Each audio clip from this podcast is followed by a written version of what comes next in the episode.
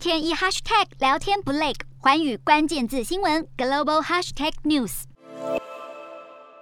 乌克兰国防部十一号发文呛俄军时，附上了一张飞行员的照片，署名“基辅之鬼”，让网友议论纷纷，讨论是不是就是那位精准的超强飞行员。虽然“基辅之鬼”的真实性还有待证实，但是它的存在确实提振了乌克兰士兵的士气。俄罗斯强势入侵乌克兰，至今西方国家至少送了一万七千件反坦克武器、九百枚次针防空飞弹来协助乌克兰对抗强敌。而目前看起来，乌克兰是守得有声有色。不过有专家指出，虽然乌克兰以轻便武器伏击的打带跑战术成功，但是，一旦主要的城市被围攻，进行到传统炮战，乌克兰的军力是远远不及俄军，难有胜算。加上现在社群媒体几乎是乌克兰主导，外。这容易误以为乌克兰占上风，俄罗斯节节败退。但是其实呢，俄军已经渐渐的在包围基辅，乌克兰的情况事实上是岌岌可危。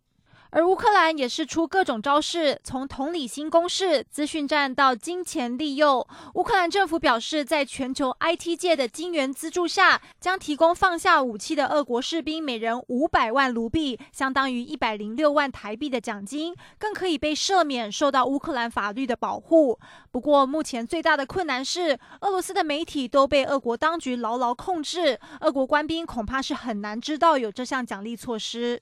泽伦斯基再次表示，他很乐意与普丁对话，只是他不认为乌克兰、俄罗斯或是白俄是进行对话的好地方。但是耶路撒冷可以，因为他相信以色列会保障乌克兰的安全。据说普丁已经在考虑这项提议，只是认为目前的时机尚未成熟。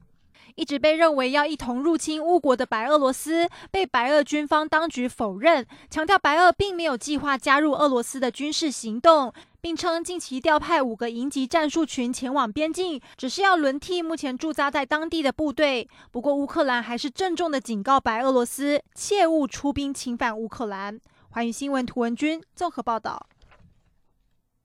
大家好，我是华远新闻记者孙艺林。国际上多的是你我不知道的事，轻松利用碎片化时间吸收最新国际动态，立刻点选你关注的新闻议题关键字，只要一百八十秒，带你关注亚洲，放眼全球。